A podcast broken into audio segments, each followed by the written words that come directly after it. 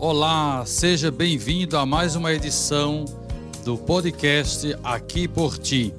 Neste espaço, a gente traz reflexões sobre o autoconhecimento, o equilíbrio mental e a busca por uma vida mais feliz.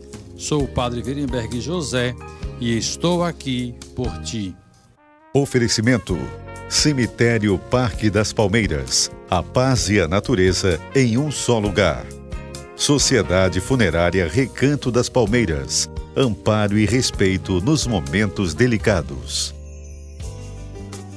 No cemitério Parque das Palmeiras e Sociedade Funerária Recanto das Palmeiras, nossa equipe está a postos 24 horas por dia para atender você e sua família no momento de luto.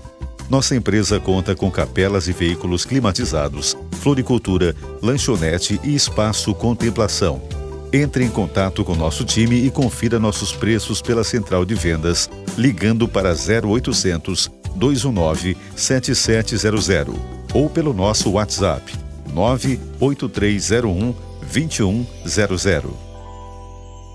Para uma vida equilibrada e saudável, a alimentação precisa ser uma das primeiras etapas a termos um cuidado todo especial. Uma boa alimentação reflete em hábitos mais saudáveis, qualidade de vida e permite que possamos saborear os mais diversos tipos de alimento.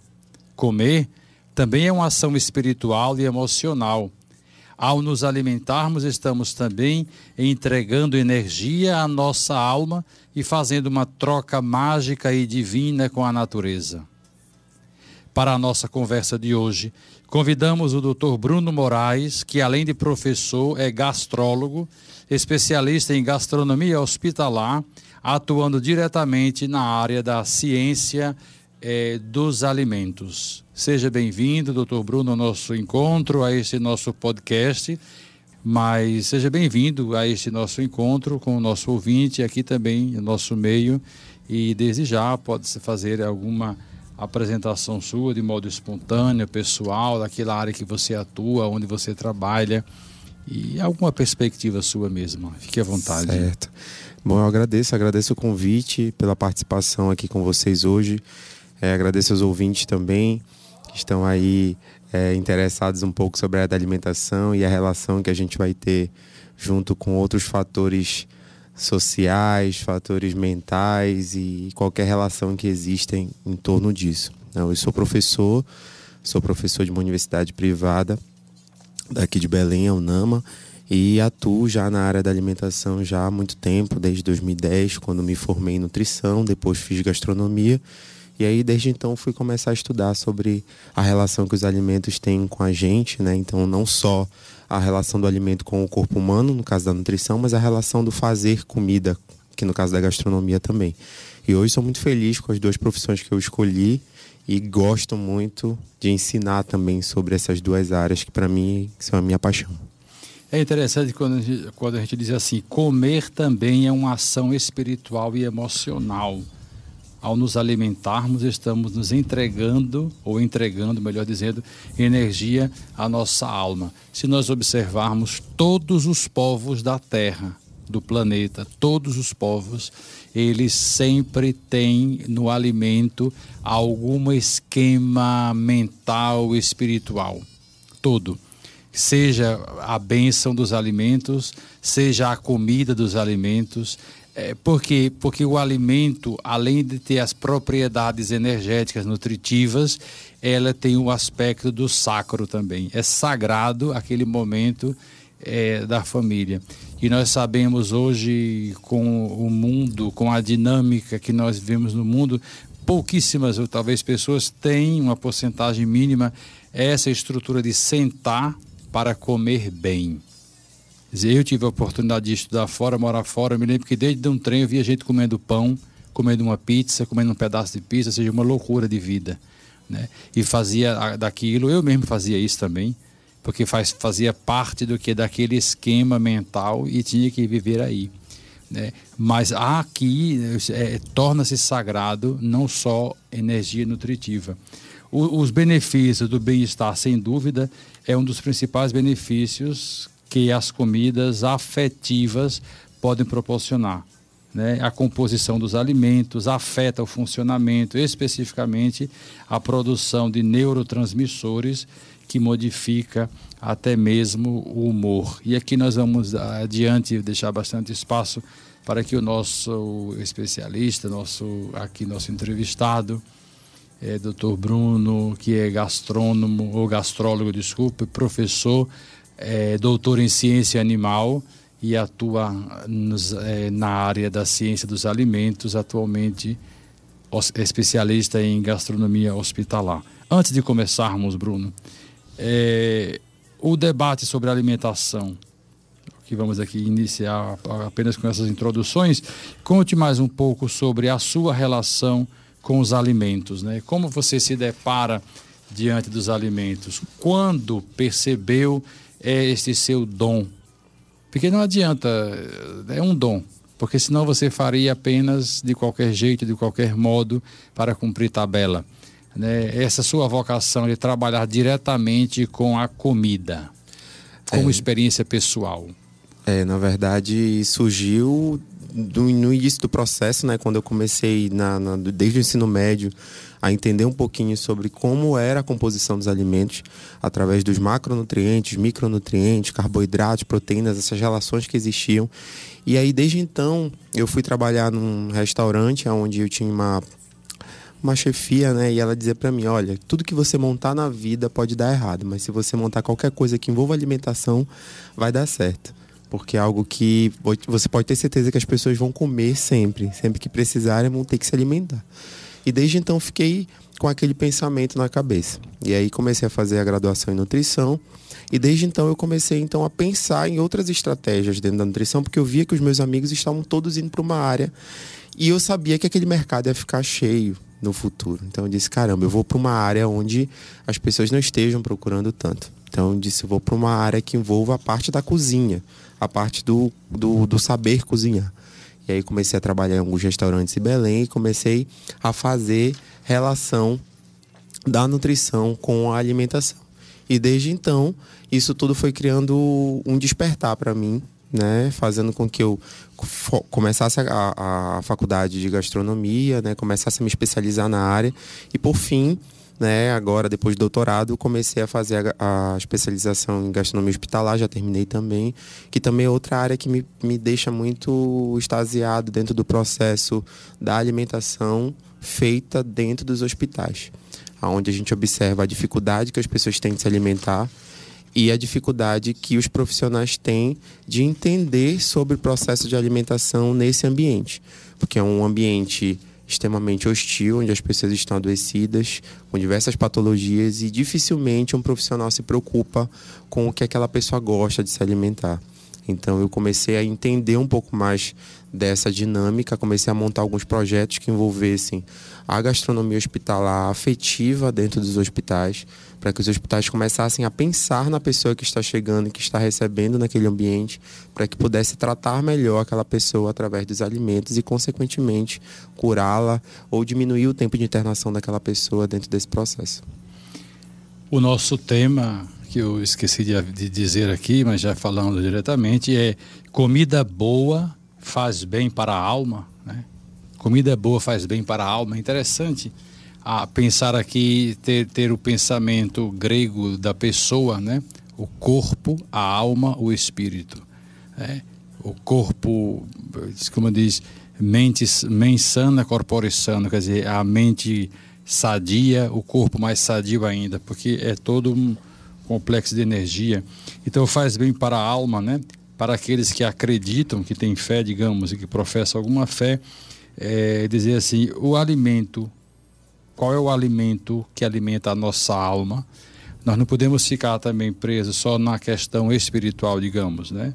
Mas vamos, muitas vezes escutamos de Jesus dizer que ele é o alimento, ele é o primeiro e mais importante alimento da alma humana, do coração de cada um de nós, né? Mas o próprio Jesus se alimentava e com alimento material de sua época, de sua, de sua. Hoje nós temos aí uma gama de da, gastronomia bíblica chamada da gastronomia de Israel, da gastronomia judaica, né? e também depois outras gastronomias, por exemplo, a nossa gastronomia brasileira, que herda de outros países, que herda de outras culturas, e é, é importante para a nossa alma, para a alma estar bem, nós precisamos também se alimentar bem. Porque se a pessoa não tem uma alimentação boa, por exemplo, ela entra num estado depressivo tal, que isso pode levar é, ao isolamento, ao suicídio, como caso bem extremo, bem profundo, e a pessoa vem a, sei lá, perder a própria vida, se desgastar, né, o nível tal de estresse. Conte mais é, para nós, Bruno, assim, a importância da área da ciência dos alimentos nessa perspectiva. Bom, em relação a, a alimentar a, a, alma, eu diria que existe algo muito mais profundo do que isso, né? Tanto que a gente estuda muito na gastronomia a técnica do comfort food. Comfort food é uma técnica que envolve a, o ato de fazer a comida e não só o ato de alimentar. Né? Então, vai muito além de mastigar o alimento. Então, você tem uma relação com aquele alimento, uma relação afetiva com aquele alimento. Então, é a comida que a minha avó fazia, a comida que o meu pai fazia, são as relações é, sociais que existem entre esses povos. Então, o comfort food é algo muito bem trabalhado hoje em dia dentro da gastronomia.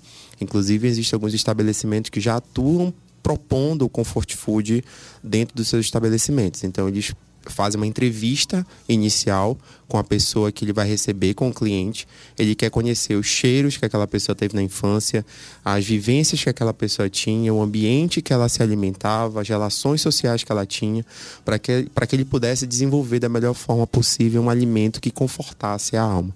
Então, essa relação sim acontece. Em 2017, agora, a gente teve a publicação de um artigo científico que envolvia a alimentação intrauterina, onde, através de ultrassonografia, é, foi possível analisar as características emocionais dos dos fetos na barriga da mãe. Então, de acordo com cada alimento que a mãe ingeria, através da placenta, os cientistas começaram a identificar qual relação que aqueles alimentos causavam naqueles, é, naqueles fetos. Então, essa relação com certeza existe. É algo que a gente precisa cada vez mais estudar mais e conhecer mais sobre isso. E, obviamente, com as relações sociais que, que nós temos. Né? Então, aqui na nossa região, é, tomar um determinado um determinado alimento, comer um determinado alimento é totalmente diferente, com certeza, de você ir para uma outra região onde as pessoas têm aversão por se alimentar de determinados alimentos, como por exemplo maniçoba, que tem uma relação extremamente cultural, social. Então, se você for para uma outra região do, do país ou um outro local, você vai ver que as pessoas não têm esse hábito e muito menos essa afinidade por esse alimento. É, o, quando falamos, por exemplo, a vida agitada, né? E as inúmeras tarefas durante o dia que acabamos no automático, né? Sempre está sempre liga o automático, você vai no automático, sem sentir prazer em fazê-los, né? Então, inegavelmente deixamos de lado algo importante, sentir-se bem. Quer dizer, o alimento é para sentir-se bem, né? não simplesmente comer por comer, ou comer porque está na hora eu comer, porque isso tudo segue, um, a, a, ciência está aí para ajudar, né? o aspecto psicológico, o aspecto sociológico, o aspecto humano, o aspecto vital, né? tudo isso associado a uma gama de, de, outras, de, outros, de outros elementos. Depois, certamente, deixar os alimentos para a alma de lado não é uma boa ideia. Deixar os alimentos para a alma de lado não é uma boa ideia. Então, como nutrir seu corpo e revigorar a sua mente. Então, diz aqui este este site, né, de frente para o mar, como se diz, é a, a qualidade a qualidade de vida, os 10 alimentos para a alma, vou tentar numerá-los rápido. Diz aqui o primeiro: pratique meditação. Né? Realizar a meditação em qualquer lugar é uma prática que traz relaxamento para o corpo, a meditação é um dos alimentos para a alma que mais traz benefícios. É um exercício que traz tranquilidade, bem-estar físico e sensação de felicidade. Não é o fato só de comer, comer. mas como se você tem algo a dizer sobre essa parte da, da, da meditação, né? Não sei, como você... Eu, eu imagino o seguinte, eu vou, eu vou partir de um princípio básico para entendermos essa meditação. Uma pessoa que vem de um, de um jogo, ela faz parte de um grupo de, de adolescentes ou jovens e vem de um jogo muito cansado, muito suado, né? Então ele, ele calor. Então ele pega um copo d'água, olha para o copo d'água bem geladinha e conta de 1 a 10, passe bem lentamente e depois vai descendo essa água aos goles. Porque a tendência qual é? É você chegar, pegar o copo d'água de uma vez e glaup, dar um gole só que ele pode fazer mal. Ou chega muito suado, liga o chuveiro, não vai adiantar nada. Tem que primeiro repousar o corpo para depois sentir esse prazer no banho que está fazendo. Como processa isso na meditação, alimentação? É, hoje a gente estuda muito a questão da nutrição comportamental. Então, existe agora consultórios de nutrição, por exemplo, que abandonaram a questão da balança, a questão do planejamento alimentar e estão trabalhando muito mais a questão emocional dos indivíduos. Então, o que a gente preconiza hoje, né? Então, como você mesmo falou ainda há pouco, é, se comer é um ato fisiológico, eu não tenho por que comer de 3 em 3 horas como já foi dito, e as pessoas acreditam nessa teoria, né? Então, ah, eu preciso fazer seis refeições por dia e eu preciso comer de três em três horas. Por exemplo, se o contrário, como ir ao banheiro, eu não faço, de três em três horas, eu faço quando eu sinto vontade, o ato de comer também tem que ser feito da mesma forma. Então tem que ser um ato onde você deve estar num ambiente tranquilo, num ambiente onde você se sinta bem, onde você consiga degustar o alimento da melhor forma possível, sem nenhum outro tipo de intercorrência, né? Então, de repente, um ambiente familiar, né? Ou não, se você não foi acostumado dentro dessa rotina e tudo mais. Então, tudo isso aí favorece, obviamente, fazer com que o alimento ele chegue a ter a sua função desejada dentro do seu organismo. Então, quando você não faz é, essas atividades diárias, tanto com a meditação, tanto com o, o, utilizar o alimento de forma coerente, de forma correta, você pode ter certeza que o alimento talvez não faça a função dele dentro do próprio organismo. Então, eu acho que é fundamental, sim, a gente entender todo o fator externo do processo do ato de comer. Não é só apenas colocar o prato e comer e pronto, e continua a rotina e continua a vida. Às vezes as pessoas nem percebem que, estão, que estão se alimentando. Né? Então, estão no celular, estão conversando. Às vezes, cada na família, né? cada um pega o seu prato, um vai para o quarto, outro vai para a sala, outro liga a TV. Então, perdeu-se muito essa, essa relação com a comida, né? Então isso é uma dificuldade que a gente vem enfrentando e cada vez mais a gente observa as consequências disso tudo. São as doenças, a obesidade, o, o índice de câncer aí aumentando cada vez mais. Então, é, é, é obviamente que a gente ia passar por esse processo se o processo inicial da, da, do que, que realmente a gente aprendeu com, com o ato de comer não foi feito da melhor forma possível. Outro é o voluntariado, né? Com toda certeza diz, é um dos melhores alimentos para a alma, porque nós estamos falando de alimentação para a alma, por isso que puxei esse link aqui, né? A comida que boa que faz bem para a alma. Depois, é, alimentos para a alma. Ajuda, ajuda ao ajudar quem precisa de ajuda. Dedicar um pouco de seu tempo para fazer o bem a outras pessoas. A felicidade alheia é transmitida. O voluntariado aqui é um debate de temas bem gerais, bem amplo, por isso que eu vou passar aqui direto. Outra é pratique exercícios. Um exercício faz bem para o seu corpo e para a alma, como já falei, mens sana, corpore sano, é um é, vem dos gregos. Mexer o seu corpo pode dar a você mais disposição para realizar tarefas. Se energiza de um lado e se energiza do outro, porque a alimentação é energia, mas esse corpo precisa gastar energia, né? No dia a dia para ter maior disposição para. Se não está bem, não adianta nada. Eu costumo dizer, a minha saúde em primeiro lugar. Não é nem o lado espiritual, é a minha saúde, porque se eu não estiver bem de saúde, eu não vou estar bem de espiritual, não vou estar bem de nada. A saúde e a alimentação deve ser prioridade. O restante depende disso daí. Porque se você morre, você não faz mais nada. É verdade. É verdade. As pessoas têm o hábito de dizer assim, não, eu faço atividade física para poder comer o que eu quero, né? Então, hum. existe muito essa relação, assim, ah, vou comer qualquer coisa alimentos industrializados, fast food, passar o final de semana inteiro me acabando comendo qualquer coisa que não me faça bem, mas em compensação eu vou fazer atividade física. Mas não é bem assim. A atividade física precisa ser necessária junto com uma alimentação equilibrada também. Então, são dois processos aí que se encaixam muito bem e fazem com que a gente tenha uma vida duradoura. A gente consegue observar pessoas com uma idade bem avançada ainda conseguindo fazer atividade física, tendo força né, para conseguir correr, caminhar, fazer musculação, fazer academia, mas associada a uma alimentação saudável também. E depois invista em novos interesses. Né? Os alimentos para a alma podem ser muito convencionais, no entanto, manter na rotina é cansativo para a mente.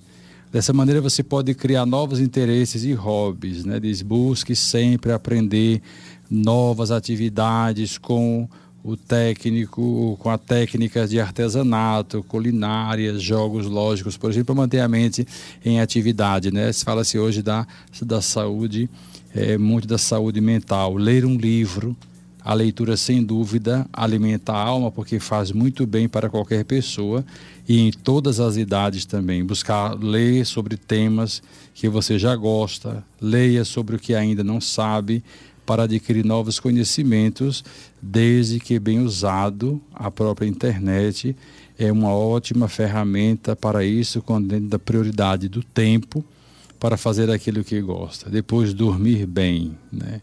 A yoga, é outro que ele apresenta, a aromoterapia, né? E são, são temas interessantes que ele coloca até aqui, namorar também, né? É sempre bom, né?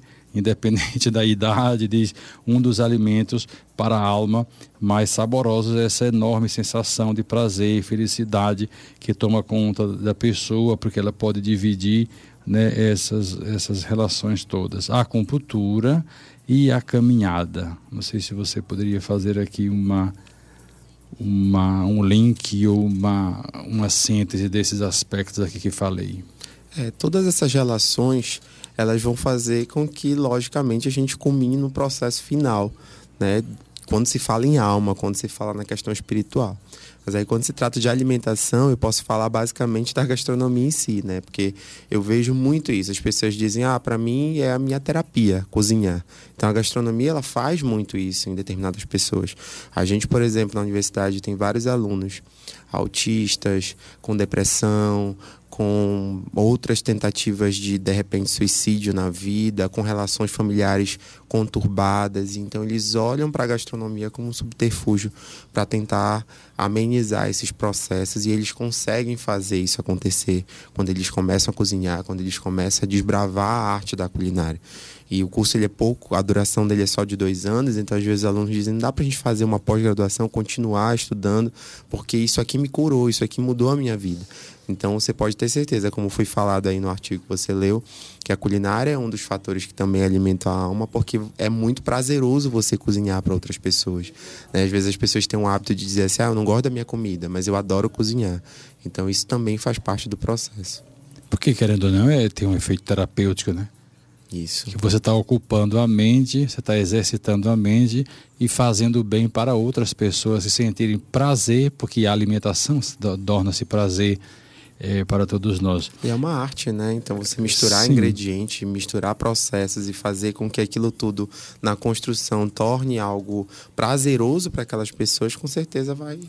Agora, Bruno, você acredita que a nossa alimentação afeta diretamente a nossa vida espiritual e tem uma conexão com a alma? Você pessoalmente acredita? Com certeza, acredito sim. É interessante pensar isso aqui para o nosso ouvinte, né? A boa alimentação afeta, ou a má alimentação com certeza. Se você, por exemplo, é uma pessoa que está acostumada a não comer bem, com certeza você vai ter estresse em maior concentração, em maior quantidade, você vai ter uma rotina muito mais desgastante, você vai ter sono durante o dia. Então a alimentação ela está totalmente ligada, como foi falado, né? Os neurotransmissores que existem nos alimentos que favorecem com que a gente tenha uma vida mais saudável, e não só uma vida, mas que alimente o espírito e a alma, fazem com que cause um reflexo extremamente estrondoso no nosso dia a dia. Então, se a gente não se alimenta bem, se a gente não medita, se a gente não pratica atividade física, se a gente não dorme bem e todo esse contexto aí ele não é, é, é feito junto com uma alimentação saudável, a gente com certeza não vai conseguir levar o nosso dia a dia da melhor forma possível. Agora, você como profissional da gastronomia, né, acha que há uma relação também entre o processo de fazer a comida com a conexão entre pessoa e comida fazer seu próprio alimento influencia na qualidade da comida e da vida. Aqui é vida, comida, alimento, pessoa. Com toda certeza, né? Então, assim, foi aquilo que a gente falou ainda há pouco, né? Cozinhar é prazeroso para muitas pessoas. Então, você fazer o seu próprio alimento, você fazer sua própria comida, é totalmente contraditório aquilo que a gente já falou. Que muita gente fala, ah, eu não gosto da minha comida. Mas é porque existem já estudos que comprovam isso. Que às vezes o ato da pessoa sentir o aroma da, da comida que está cozinhando com muita frequência, principalmente as pessoas que são cozinheiras, que trabalham na área, elas acabam criando uma certa aversão à sua própria comida. Mas você cozinhar por prazer, sem ser por obrigação, com certeza vai ter um retorno totalmente diferenciado das pessoas que cozinham por obrigação. Então, cozinhar, o ato de cozinhar, ele precisa ser um ato prazeroso. Você tem que fazer porque você tem vontade de fazer, não porque você está ali sendo obrigado a de repente desenvolver um prato, uma preparação ou coisa assim. Agora, só a título de esclarecimento para o nosso ouvinte, quando diz assim, por que comer nos deixa feliz, né? Porque comer, diz, alguns alimentos têm nutrientes capazes de aumentar a produção de neurotransmissores que são conhecidos como dopamina, serotonina, endorfina e ocitocina. Todas essas substâncias, elas liberadas geram sensação de prazer e bem-estar. Né? Verdade. E isso acontece muito logo depois que a gente se alimenta, né? Então, principalmente, por exemplo, uma pessoa que passa muito tempo fora do Pará, volta para cá, quando toma uma tigela de açaí, então vai dizer: Meu Deus, aquilo ali é, é algo que eu estava sentindo tanta vontade, a pessoa quer dormir, a pessoa. Isso dá uma satisfação para o organismo. Então, isso acontece muito nas atividades físicas, acontece muito quando você é promovido. Então, essas, esses hormônios todos, eles causam esses benefícios ao organismo em determinadas tarefas do dia a dia. E o ato de alimentar, ele faz com que esses hormônios sejam produzidos também. No ato de mamar, a ocitocina é um hormônio causado, gerado pelo leite materno, né? Passado da mãe para o bebê. Então causa essa felicidade também, tanto para a mãe quanto para o bebê, dentro desse processo. E, e, é interessante também porque diz assim: algumas sugestões, por exemplo, falar de boa comida de comida boa. Né? A, mente, a mente cozinha, a alma tempera. Essas são frases assim: né? a vida começa depois do café. É, aqueles que gostam de café, por exemplo, eu, né? eu me considero de certo modo café, cervejeiro, etc. Então isso tudo tem que ser muito bem equilibrado. Tem aqueles do chocolate, mas não vem ao caso aqui porque estamos falando da parte mais é, de uma alimentação nutritiva. Não deixe para amanhã o que se pode comer hoje. Aquele que você disse às vezes, ou passar muito tempo fora do estado e voltar uma comida né? Afetiva. Que afetivamente lhe faz bem. Ou se você está numa dieta, numa restrição alimentar muito grande, no dia que você toma um pouco a mais daquilo, parece que você sente uma vibração total no corpo, que você se sente bem, se sente feliz, se sente mais disposto. É por né? isso que agora na nutrição a gente está desmistificando muito mais esse tema. Então as pessoas falam muito isso para mim, ah, passa uma dieta para mim. Eu digo, não, nutricionista não passa dieta. Então a gente agora está começando a colocar na cabeça das pessoas que nós, de repente, trabalhamos com o que a pessoa gosta, adaptada à quantidade que ela necessita para o organismo dela. Então nós mostramos, olha, você gasta tanto de energia. E isso aqui é a quantidade correta para você se alimentar por dia daquilo que você gosta. Você quer comer farinha, você vai comer farinha. Você quer tomar açaí, você vai tomar açaí. Você quer tomar um, um, refrigerante no final de semana, você vai tomar. Mas é de forma equilibrada para que você consiga adequar tudo aquilo que você gosta dentro do seu plano alimentar. Então, as dietas, hoje, para a gente, elas não existem mais. Então, esse termo a gente não coloca mais em prática dentro da academia. Agora, qual é a importância dos alimentos considerados mais saudáveis e vindo direto da natureza, como carnes, frutas e legumes, para este êxito? É, tem vários fatores aí. Né? Então, assim, vindo da natureza diretamente, é muito mais difícil hoje em dia a gente conquistar a presença desses alimentos no nosso dia a dia. Até porque a gente sabe que esses alimentos in natura, que você citou, né, que, que vindo da natureza, eles passam por processos mínimos. Então, assim, se eu lhe perguntar, por exemplo, quantos alimentos naturais você comeu hoje? Você vai dizer para mim, ah, comi é, uma fruta, tomei salada. salada, mas esses alimentos não são naturais. Eles passaram por vários processos dentro da indústria. Mesmo que sejam processos mínimos, né? Até mesmo leite, por exemplo, que a gente pensa, ah, mas é um alimento natural. Não, passou por vários processos. A gente não tem uma vaca no quintal de casa Exatamente. a, a, a não ser que você tivesse com uma vaca é. em casa, ou se você tivesse, fosse lá no fazenda, mato pegar a fruta ou justamente. pegar diretamente. Então, assim, né? existem vários fatores aí. Então, a gente sabe que muitos alimentos naturais hoje são extremamente contaminados por, por, por agrotóxicos, agrotóxicos, por substâncias muito complexas que causam várias doenças. Mas esses alimentos ainda são os alimentos que realmente favorecem mais uma alimentação saudável. Então, se a gente for analisar do ponto de vista dos alimentos in natura trazerem mais benefícios para o organismo, sim. Mas a gente precisa entender que a gente tem que ir em busca dos alimentos corretos, mesmo sendo os alimentos naturais. Agora veja, vivemos em uma época onde a alimentação industrializada, como estamos falando, nunca esteve tão em cena. É o industrializado sempre. Então, como isso pode afetar essa conexão da comida para a alma? Esse aqui que é sempre o tema. Além de fazer mal para a saúde, os alimentos industrializados fazem mal para a alma? Muito, muito. Primeiro porque a gente tem que entender que os alimentos industrializados eles têm relação direta com as doenças. Então isso a gente já consegue caracterizar que vão fazer mal para a alma sim. E existe saiu uma, uma pesquisa recente agora falando que em torno de 78% das pessoas daqui a 10 anos podem desenvolver câncer por conta da má alimentação.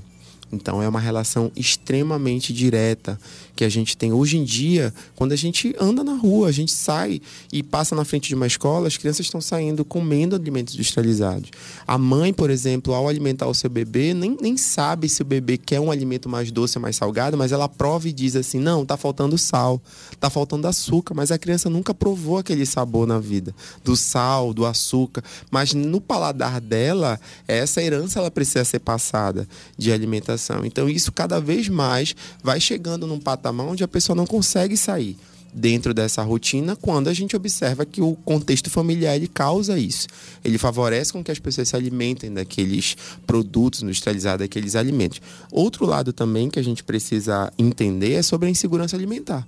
Quando a gente fala de insegurança alimentar, a gente fala sobre as populações pobres.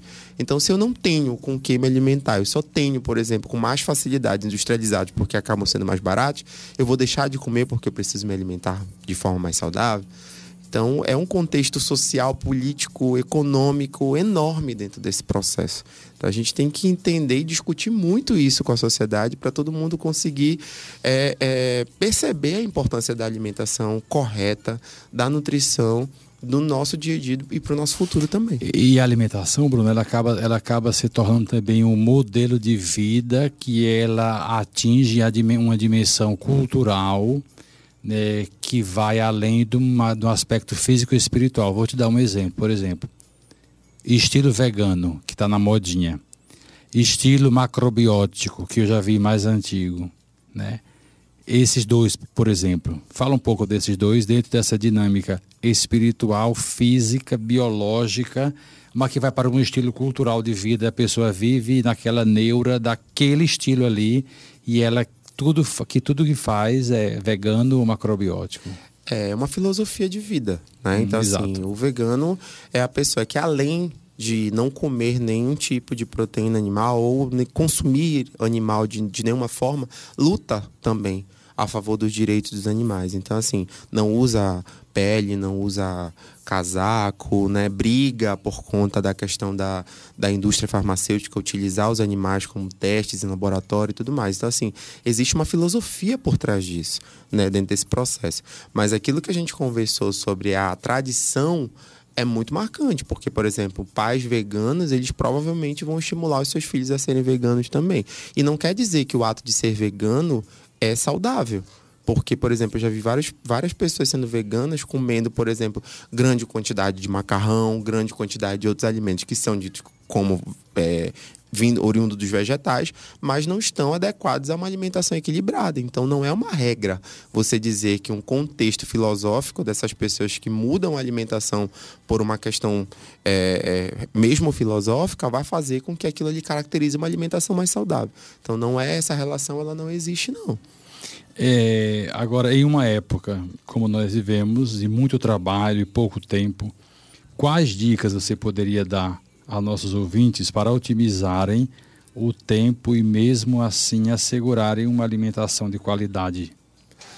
Bom, a gente fala muito hoje em dia sobre o comer consciente. Né? Então, assim, a questão do se alimentar realmente quando você sente fome, você aprender a mastigar o alimento e provar o alimento e, e, e saborear aquele alimento. As pessoas hoje em dia não mastigam mais pessoas comem com tanta pressa engolem. que engolem os alimentos e misturam na boca e aí realmente não sabem mais o sabor de determinados alimentos. Às vezes esquecem até o paladar para determinados alimentos.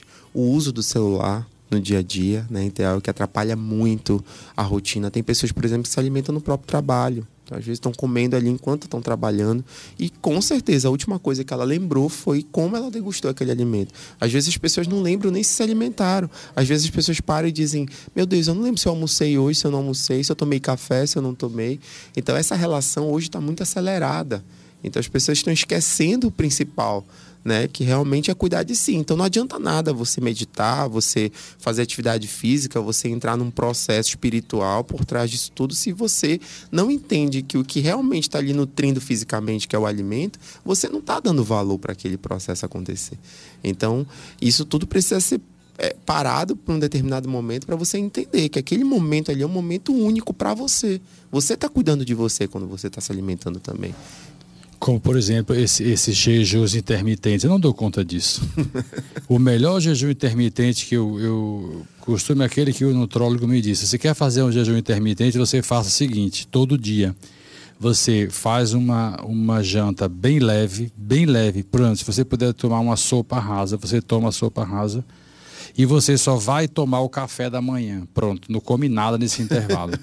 tá ótimo, dormiu. Ele falou, dormiu e aí você o, o corpo se adequa, pronto.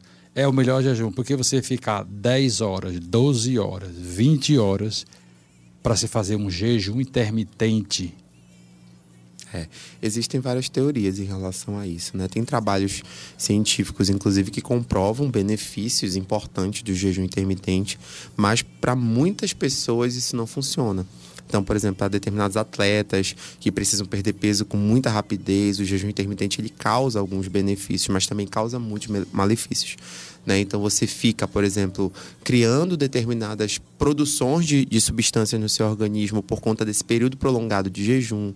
Você pode descontar a vontade de se alimentar durante o dia inteiro por conta desse processo de excluir alimentos durante um longo período do dia a dia. Mas existem trabalhos que comprovam benefícios bem fundamentais dentro desse processo, né? Que a pessoa consegue perder peso com facilidade e tudo mais.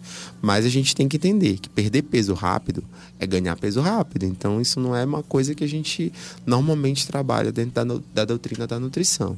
Então, tem que adaptar e tem que avaliar paciente por paciente. A pessoa não pode fazer isso de forma coletiva, tem que ser feito de forma individualizada. Ou seja, diante de tudo isso, é, é hoje se fazer uma, uma reeducação alimentar né? entender o que é que eu vou comer, entender a proteína, quer dizer, a, a, o nível proteico da alimentação e eu me entender ali comendo aquilo para, mim, para o meu próprio bem. Né? Claro, hoje em dia você vai no supermercado, você vê as pessoas olhando os rótulos dos alimentos, as pessoas não faziam isso antigamente.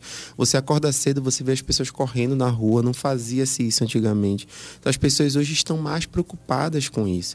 As pessoas estão tendo na família pessoas doentes, pessoas que estão obesas, que estão. O Pará, por exemplo, é, é um dos estados onde tem maior população obesa do Brasil.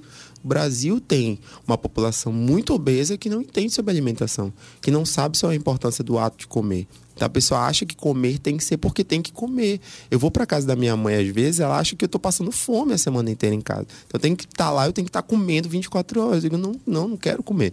Então, é, é, essa, essa dinâmica social, ela existe muito. O bebê bonito, ele é como? Gordo. gordo. Então, essa relação, ela vai acontecer. Mas o, be... mas o adolescente gordo, ele já entra num paradigma. Aí, como é que fica a e questão? a própria criança, né? Isso. Aí, como é que fica a questão dessa criança? Caramba, mas quando eu era criança, todo mundo me achava bonitinho e gordo. Agora que eu tô gordo, eu não sou mais bonitinho. Né? Então, é, é uma relação muito complicada. Imagina você, filho de uma cozinheira que cozinha muito bem, e você passa a, a infância inteira comendo muito bem a alimentação que ela faz. Chega na sua adolescência, que você começa a encontrar com os colegas, vai num profissional e o cara diz: olha, você não pode mais comer isso, não pode mais comer isso, isso, isso. Mas a, a relação que eu tinha com aqueles alimentos na minha infância vai ser perdida, vai ser apagada? Como é que eu vou fazer dentro desse processo? Então, é, é algo muito é, difícil hoje a gente trabalhar o comportamento alimentar dentro da sociedade por conta que existem esses paradigmas sociais nas faixas etárias hoje da nossa vida. Né? Porque tudo passa pela boca, né? Como se diz, a educação da boca, a saúde começa pela boca, tudo começa pela boca, porque a gente vai ingerir alimentos tá? e hoje, claro, eu posso falar de certo modo isso, porque depois de duas bariátricas, depois de tudo da minha vida, o que eu tenho visto e vivido, a necessidade de exercício, físico, às vezes eu vejo que tem pessoas que não estão nem aí, que não se preocupam, né? E hoje, sem, sem muita. sem querer nenhum, ter nenhum preconceito, eu falei para uma pessoa amiga, e falei assim: olha, que ele veio dizer que, não, que tem a saúde muito boa. Ele disse assim: eu nunca vi um gordo dizer que tem uma saúde ruim. Quem não presta sou eu que estou cuidando da saúde, mas você come de tudo, não tem nada, você não tem problema nenhum, está tudo bem, todas as taxas em dia.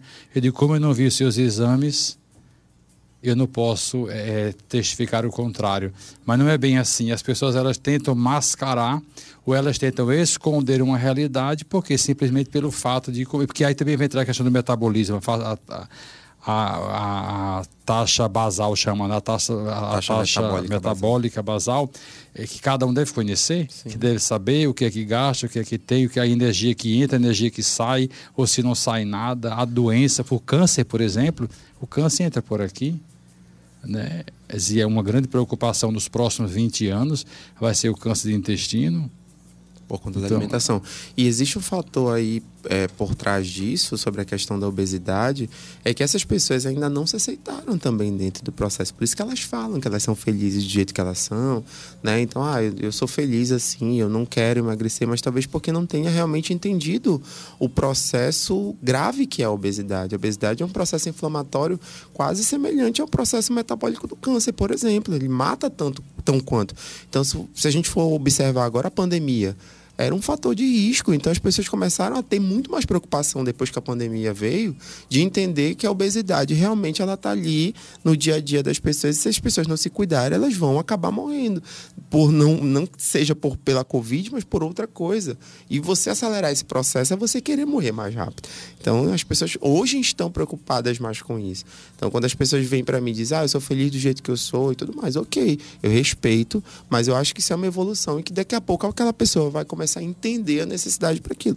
Muitas das vezes tem a questão do medo, né, de fazer a cirurgia, de procurar ajuda. Então, tive vários amigos que eu estimulei muito, mesmo sendo nutricionista, entendendo que é um processo é, dentro da ciência que eu estudei, que fazer um planejamento alimentar vai te estimular e te deixar com uma vida mais saudável, e que a bariátrica seria a última opção, eu estimulo várias pessoas a fazerem, porque eu acho que realmente é uma coisa que dá certo e tem um resultado satisfatório quando a pessoa realmente atinge ali o benefício, o objetivo que ela quer. Né? Porque também vem a questão da, da ansiedade, né? A ansiedade que mata. E você pensa que não mais ansiedade ela um dos fatores da ansiedade, talvez o principal, não sei se poderia dizer isso, mas baseado em pesquisa, em fontes, em literatura, poderia ser esse aspecto da, da alimentação. Ela mas, ó, ela é, tá ali no centro. Ela vai estar tá em qualquer, qualquer lugar. Ela vai estar tá do paciente antes de fazer a cirurgia do depois, porque a cada 10 pacientes que fazem bariátrica, um volta para o psicólogo.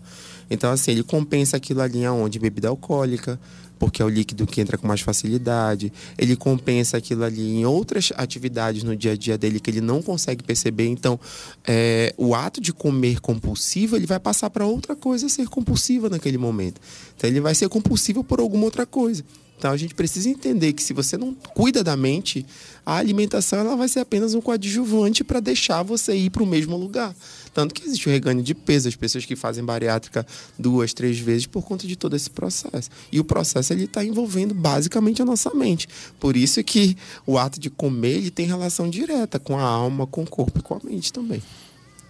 Muito bem, eu estou conversando neste hashtag 37 do nosso episódio do podcast Aqui por Ti, com o Dr. Bruno Moraes, que é professor, gastrólogo, doutor em ciência animal e atua nas áreas da ciência dos alimentos e atualmente é especialista em gastronomia hospitalar.